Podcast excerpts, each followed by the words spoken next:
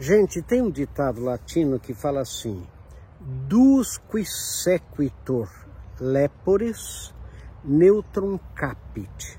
O que, que é isso? Quer dizer, aquele que vai atrás de duas lebres, de dois coelhos, acaba não caçando nenhum coelho, nenhuma lebre. Esse ditado latino fala muito do foco. Às vezes você quer caçar duas lebres né, e correr atrás de duas. Quem corre atrás de duas lebres não vai pegar nenhuma. Quem corre atrás de dois coelhos não vai pegar nenhum. A gente precisa ter foco e foco não é exclusão.